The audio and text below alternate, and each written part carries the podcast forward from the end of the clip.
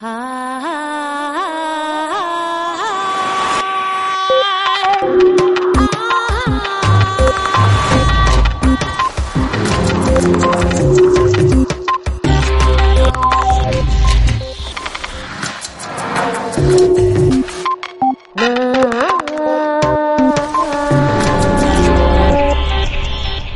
tenemos por qué conformarnos con lo que nos ha dado la naturaleza. Álvaro Pascual Leone.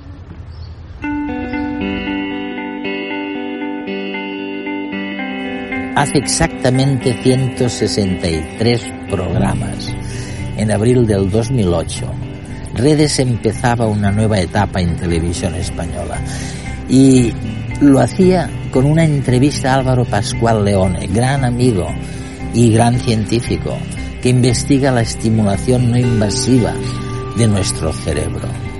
En esa ocasión, Pascual Leone nos habló de la llamada estimulación magnética transcraneal, una técnica que permite mejorar ciertos aspectos de nuestra cognición.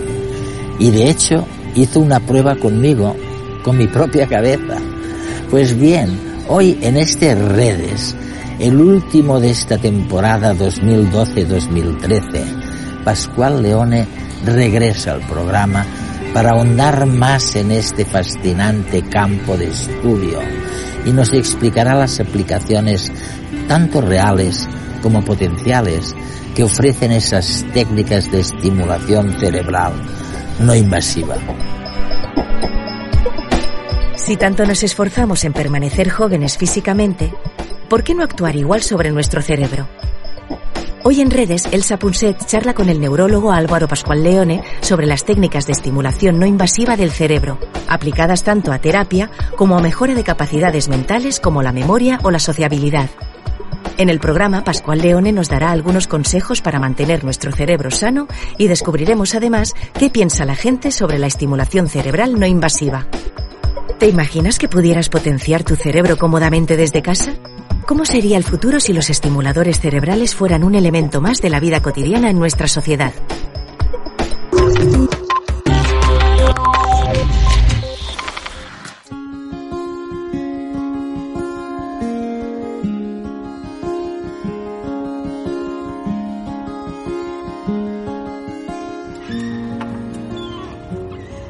Álvaro, ¿qué tal? Muy bien, muy bien.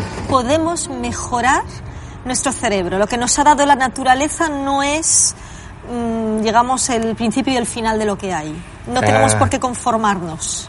Bueno, esta es una gran pregunta. Eh, eh, probablemente lo que tenemos en la naturaleza es lo mejor que podemos tener, eh, pero no funciona, no está funcionando siempre de la mejor manera posible. O sea, es posible hacer que funcione mejor para, para cosas concretas. Y, y bueno, eh, acaba siendo una cuestión interesante de ver qué hacer para que funcione mejor para aquello que te interesa y cuáles son los posibles costes si, si haces que mejore mejor para algo, si pierdes en, en otras habilidades, ¿no? Vale, porque el cerebro de alguna manera está programado para cambiar constantemente. Justo. ¿no? Es lo que llamas, llamáis plasticidad cerebral Correcto. los neurocientíficos. ¿no? Sí. Entonces, la genética no lo es todo en este sentido. Hay mucho que podemos hacer para mejorar el cerebro. La genética es demasiado lenta. La genética te hace el nivel basal, es, es, eh, es la, eh, el, el punto de partida, digamos. Sí. ¿Esto ya existe en el mundo real en otros ámbitos, por ejemplo en el militar? Sí, intentos de aplicarlo en la vida cotidiana, no solo en medicina, Sí. sino eh, las agencias del ejército americano Sí. están explorando este tipo de, de tecnologías de estimulación para ver si pueden conseguir que lo que llamamos el aprendizaje perceptual, el saber detectar lo que son las dianas de, los drones, de Sí. los, los pequeños eh, teledirigidos, eh, eh, aviones teledirigidos que, que- que lleva un piloto, Sí. pues esos pilotos tienen que detectar dianas que por lo visto es muy complicado de aprender a detectarlas y el uso de estas técnicas parece que puede acelerar ese aprendizaje, Bien, hacer mejores pilotos. Y se está viendo resultados en este Sí, sentido. sí. Es un campo donde ya se está aplicando mejorar nuestro funcionamiento cerebral de una forma no invasiva. Correcto. Hace tiempo que sabemos que toda corriente eléctrica genera un campo magnético y viceversa. Nuestro cerebro, como objeto eléctrico, no es una excepción. La electricidad que generan sus neuronas produce un campo magnético a su alrededor, y un campo magnético o un campo eléctrico externos pueden producir actividad en nuestro tejido cerebral. ¿Quiere esto decir que podríamos modificar nuestra mente mediante la electricidad o el magnetismo? Parece ciencia ficción, pero no lo es. Hoy en día ya existen varios métodos que permiten estimular nuestro cerebro sin cirugía. La estimulación magnética transcraneal utiliza campos magnéticos que atraviesan la piel y el cráneo hasta provocar una pequeña corriente eléctrica en la corteza cerebral. Y la estimulación eléctrica transcraneal sigue el mismo principio, pero a través de descargas eléctricas muy pequeñas. De momento, ya se está probando la efectividad de estos métodos no invasivos en casos de depresión, epilepsia, dolores crónicos, Parkinson, autismo y derrames cerebrales. De hecho, numerosos experimentos muestran que estos dispositivos, que actúan sobre el cerebro pero desde fuera, son capaces de mejorar habilidades cognitivas, como la memoria, la capacidad de aprendizaje, la lógica y la matemática, e incluso pueden cambiar la manera en que percibimos el entorno y reaccionamos ante él. En resumidas cuentas, pueden modificar nuestra conducta. Las implicaciones futuras de estas nuevas tecnologías no invasivas son enormes. Se abre la puerta para manipular nuestra mente. Quizás para manipular lo que hacemos, lo que sentimos y lo que pensamos. ¿Sería lícito mejorar nuestras capacidades? ¿Permitiría una inteligencia mejorada tomar decisiones más acertadas? ¿O por el contrario perderíamos aquello que nos hace humanos? Como ocurre con todos los grandes descubrimientos científicos y tecnológicos, las consecuencias éticas todavía imprevisibles de una técnica con este poder dependerá del uso que le demos.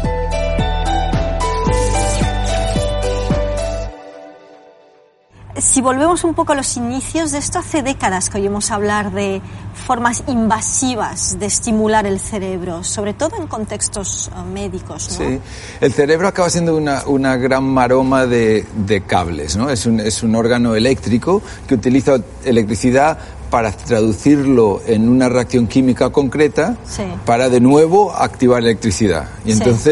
Eh, la idea de usar electricidad directamente para activar esos cableados Sí. es, es una, es una idea antigua. Eh, y el problema durante muchos siglos es que como el cerebro está dentro de un aislante fantástico de electricidad, que llamamos el- la cabeza y el cráneo, tienes que abrir la cabeza para poder estimular directamente en el cerebro. Y eso Álvaro a mí siempre me impresiona cuando ves estas operaciones en las que abren la cabeza a las personas y luego las despiertan y les van hablando mientras colocan ¿no? los electrodos. Alucinante, ¿no? Eh, Sí, ¿por qué no sufren? ¿Cómo, cómo es posible que lo soporten? Porque aunque sabemos que notamos el dolor gracias al cerebro, Sí. el cerebro no tiene receptores de dolor. Eso es increíble. O sea, tú puedes abrir la cabeza y una vez abierta, lo cual duele un montón, Sí. pero una vez abierta, cortar los sesos, y, y la persona no se va a dar los sesos cuenta. mismos no duelen, eh, no tienen receptores de dolores, tienen todas las pequeñas arterias y venas en, en su, en sus paredes tienen receptores de dolor. Por eso nos duele el dolor de cabeza, porque, porque se dilata un poco la cobertura y aprieta. Pero no es el cerebro mismo lo que, lo que duele. Y por eso puedes anestesiar, abrir y luego despertar al sujeto. Y una vez despierto el sujeto, puedes estimular distintas zonas y preguntarle lo que nota, lo que siente, lo que percibe. Claro, porque no tienes otra forma sino de saber si realmente estás acertando en el punto exacto, ¿no? Exacto. Estamos aprendiendo tanto acerca del cerebro y estamos viendo que hasta ahora estábamos aprendiendo a leerlo gracias a todas las técnicas de neuroimagen y ahora de repente están llegando estas técnicas ah, no invasivas, de las que tú eres uno de los grandes especialistas, am, que nos permiten ah, junto a las técnicas de neuroimagen no solo leer el cerebro, sino saber dónde podemos actuar. ¿Sabes lo que pasa? Que, que nos hemos dado cuenta Sí. que el cerebro es como, como una, un móvil. Una, ¿Tú sabes lo- las, las esculturas de Calder? Sí. Eh, los, los móviles de, de, de Calder. Eh, para, de Calder decía que para darse cuenta de la belleza de esa estructura hay que hacerla que se mueva. Hay Sí. que esperar que llegue el viento. Es verdad. Eh, en el cerebro sabemos que lo, crítico del cerebro es esa dinámica de interacción entre zonas y para poder verlo lo tienes que ver en movimiento, tienes que hacerlo actuar, no es una zona. Y, y, es una zona interaccionando con las otras. ¿Y cómo consigues que interaccionen? Interviniendo. Y, las, las, técnicas de neuroimagen nos permiten ver los resultados de la intervención, las técnicas de neuroestimulación nos permiten intervenir. Claro, porque no solo estamos hablando de mejorar la vida de los enfermos, sino a lo mejor de tener políticas de prevención y de simplemente ayudar a las personas aunque no parezca que lo necesiten, pues simplemente para dormir mejor, para ser un poco más felices, para estar más relajadas. Mira, sabemos que a lo largo de la vida, a lo largo del, desarrollo y luego a medida que vamos envejeciendo, el, cerebro va cambiando, ese dinamismo del cerebro va cambiando, la eficacia de, las, de, las, eh, de, los, mecanismos de plasticidad que hablábamos antes van, cambiando. Van cambiando peor, ¿no? Van cambiando peor, van cambiando distinto. El resultado es que para muchas de las cosas que queremos hacer es peor. Bueno, eh, es interesante esto. A lo mejor no es a peor, sino que la naturaleza ya lo ha pensado así para que te centres en otra cosas. Yo, creo que sí. Y hemos decidido que es a peor, que envejecer es a peor por alguna Por ejemplo, para, para, darte algo que sabemos que es así y que yo por lo menos interpreto como, como a mejor, el hecho de, de, perder capacidad para asociar cosas muy cercanas, el nombre del objeto, el nombre de la persona, eh, esa pérdida de capacidad para eso está ayudando a la memoria? A la memoria concreta. Eh, a la capacidad de aprender eh, los nombres o de recordar dónde dejaste las llaves. O de hacer multitasking. O de hacer multitasking. Eh, todas estas cosas que, sabemos que perdemos a medida que, que nos hacemos mayores, va asociado a una mayor capacidad de ver relaciones más distantes entre las cosas. Y entonces yo creo que la sabiduría de los mayores, que es ver relaciones donde realmente los jóvenes no las ven, esto está sustentado en, cierto sentido es gracias a la pérdida de la, de la asociación de la directa. Mirada corta, digamos. De la mirada corta. Amplías la mirada. Ves el bosque y el coste es dejar de ver las hojas.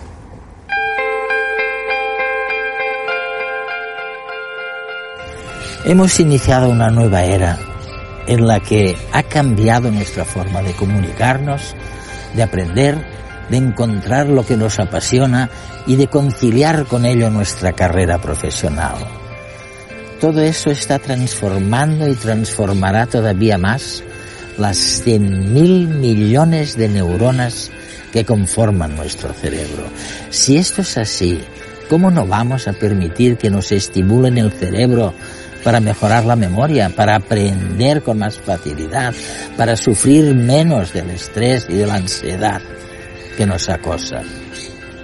La estimulación cerebral, mejor aún si no es invasiva, nos acompañará en la próxima etapa evolutiva del cerebro humano. Así que todo lo que nos pasa cuando envejecemos cerebralmente no es malo. No, no es nada malo. No solo no es malo, es, es crítico para el bien de nuestra sociedad mantener de forma activa, de forma em, eh, capaz a, los mayores precisamente porque nos dan este punto de vista distinto, esta sabiduría. Yo creo que el gran reto de, la neurología para el futuro es el hecho de que la sociedad envejece, de que nos hacemos mayores y que con el envejecimiento aumenta la incidencia de todas las enfermedades neurológicas. Que son tremendas. Que son tremendas. El Alzheimer, eh, la depresión, la esquizofrenia. Los mayores factores de riesgo reales de todas estas enfermedades es la edad. Entonces, ¿qué hacer para prevenir esas enfermedades? ¿Qué hacer? Es algo que es importante. Yo creo que lo que hay que hacer es detectar lo que es el patrón de salud cerebral. Sí. Y desarrollar estrategias para mantener sano el cerebro de cada uno de los individuos longitudinalmente a lo largo del, del tiempo no tratar la enfermedad, sino mantenernos mantenernos sanos, mantenernos sanos. Eh, estamos poniendo en marcha políticas de prevención. Tú vives en Estados Unidos, ahí las están poniendo en marcha. Las políticas yo creo que todavía no. Eh, estamos poniendo en marcha las investigaciones para detectar esto, estamos poniendo en marcha las, las concienciaciones de la gente que esto es algo importante hacer em, estamos empezando a conseguir que se invierta en investigación para hacer esto.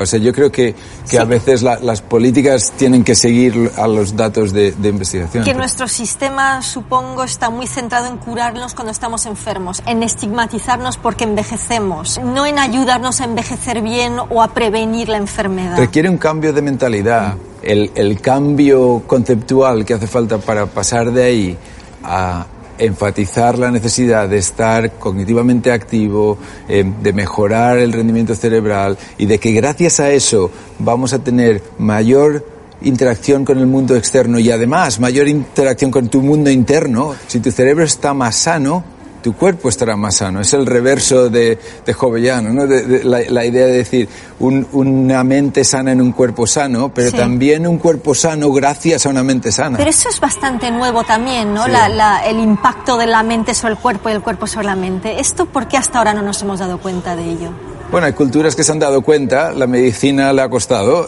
eh, no solo le ha costado, sino que cuando empezamos a darnos cuenta lo llamamos medicina alternativa y por lo tanto lo pusimos ahí un poco en un, al, en un rinconcito. Que no nos fiábamos. Ya nos damos cuenta que necesitamos hacer em, eh, el establecimiento real de las bases neurobiológicas de, de estos principios.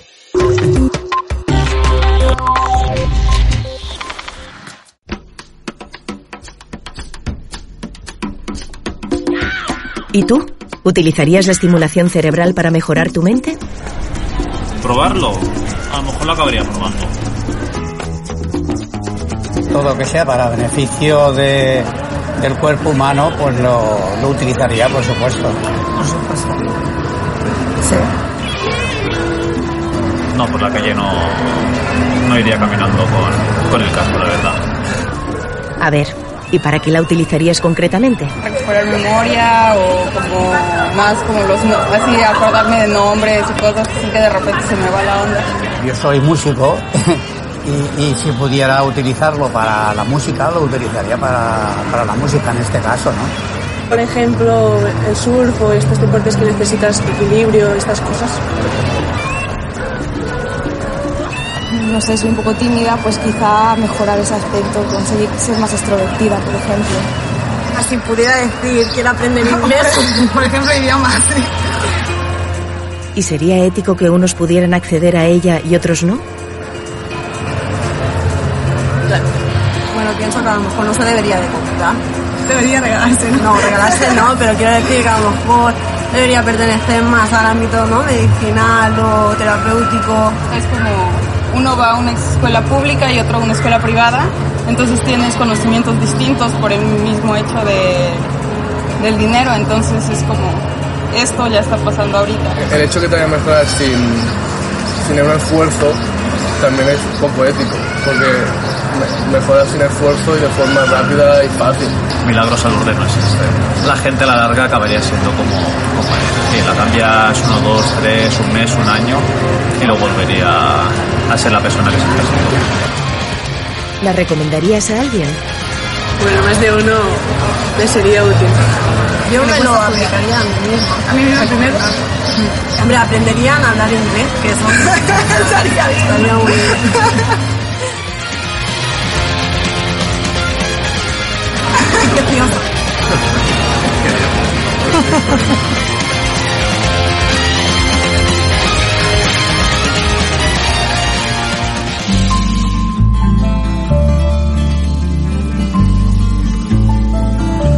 Álvaro, estamos viendo estos árboles y es curioso porque un, un magnolio, un ciprés cambian según el clima. Uh, pasa un poco con las personas, es decir, podemos ser todos cipreses, pero según dónde has crecido, según cómo has crecido, tu cerebro cambia completamente. ¿Qué es un cerebro normal?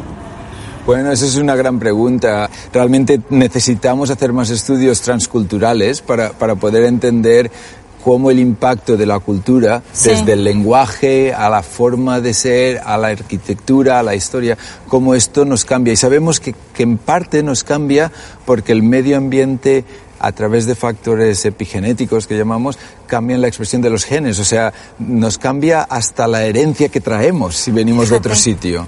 Eh, una persona de origen japonés que vive en Estados Unidos es un japonés distinto al japonés que se queda en Japón. Y eso eh, se marca en su cerebro. Y eso se marca en el cerebro. En poco tiempo en increíblemente rápido. Es simplemente y sin embargo, tú dices que estos nuevos métodos no invasivos Ah, de alguna forma van a ayudar a las personas a adaptarse más deprisa, porque el mundo va muy deprisa. Correcto. ¿Y esto cómo afecta el cerebro? Esta es una gran pregunta. Yo, eh, de nuevo es lo mismo que estábamos diciendo de las culturas.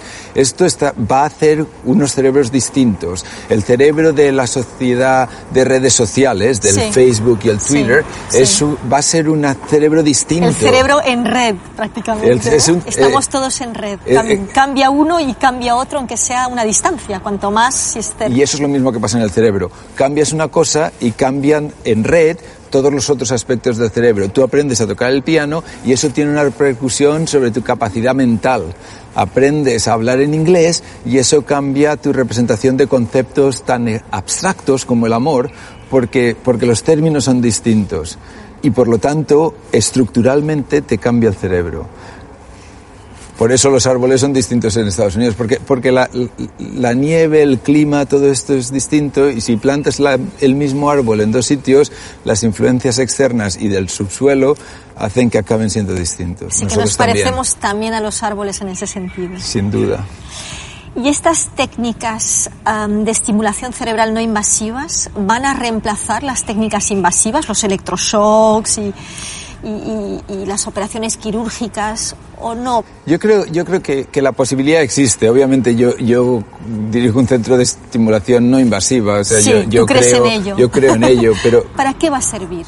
Dime los grandes ámbitos en los que estáis trabajando. Bueno, está aprobado como tratamiento para la depresión. Lo que hacemos es identificar el circuito cerebral, la red cerebral, que no está funcionando bien. Sí y hacer que esa red cerebral funcione bien gracias a teledirigir la inyección de electricidad, por así decirlo, no invasivamente, o sea, hacer que esas conexiones vayan más fluidas.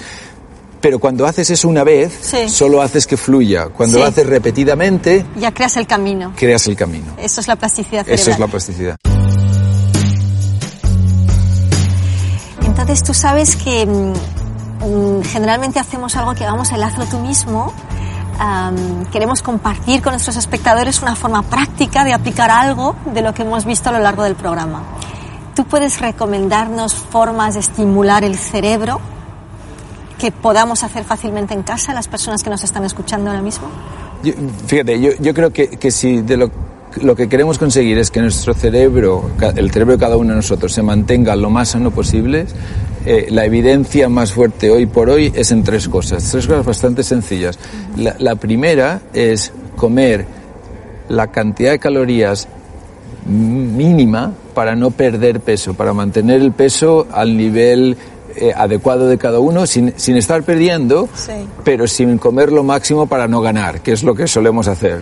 Primer, primera sugerencia. Primera cosa. La segunda cosa es eh, que el ejercicio físico es útil y la forma más fácil de hacer ejercicio físico es usar las escaleras. Eh, pero pero la, la, realidad es que 15 minutos de, de, ejercicio vigoroso para poner en marcha el corazón y, y esto tiene una ventaja no solo cardiovascular, sino que tiene una ventaja cerebral. Sí.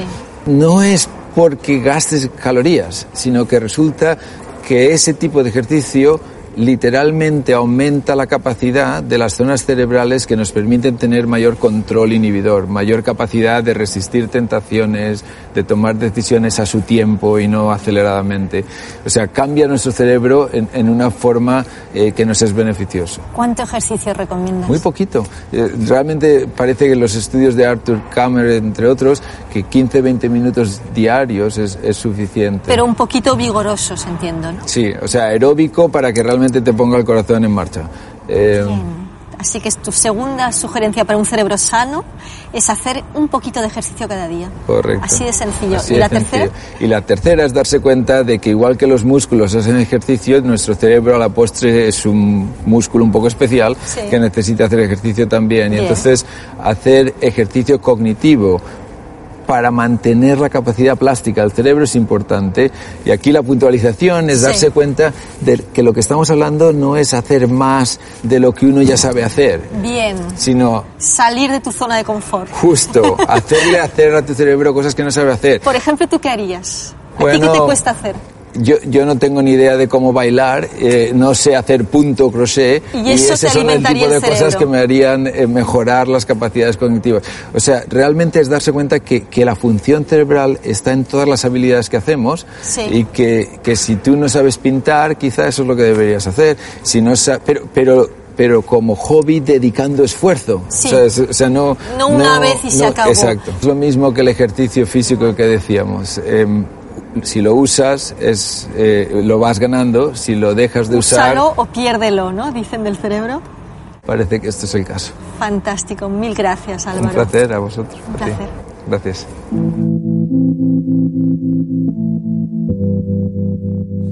Hace varias décadas queríamos suavizar los síntomas de los cerebros desquiciados. No había muchas alternativas. A los pacientes del manicomio donde mi padre, médico rural, trataba las enfermedades ordinarias, se les administraban inyecciones de trementina, se les inmovilizaba con camisas de fuerza si estaban demasiado excitados y se les sometía a inciertos y temibles electroshocks. Hoy la verdad es que la neurociencia ha progresado lo suficiente para confiar y desarrollar técnicas de terapia no invasiva con las que se puede reducir síntomas, curar trastornos y conseguir una mejor calidad de vida sin pasar necesariamente por los fármacos o por atroces prácticas. Sin duda, y dejad que insista en ello, cualquier tiempo pasado fue peor.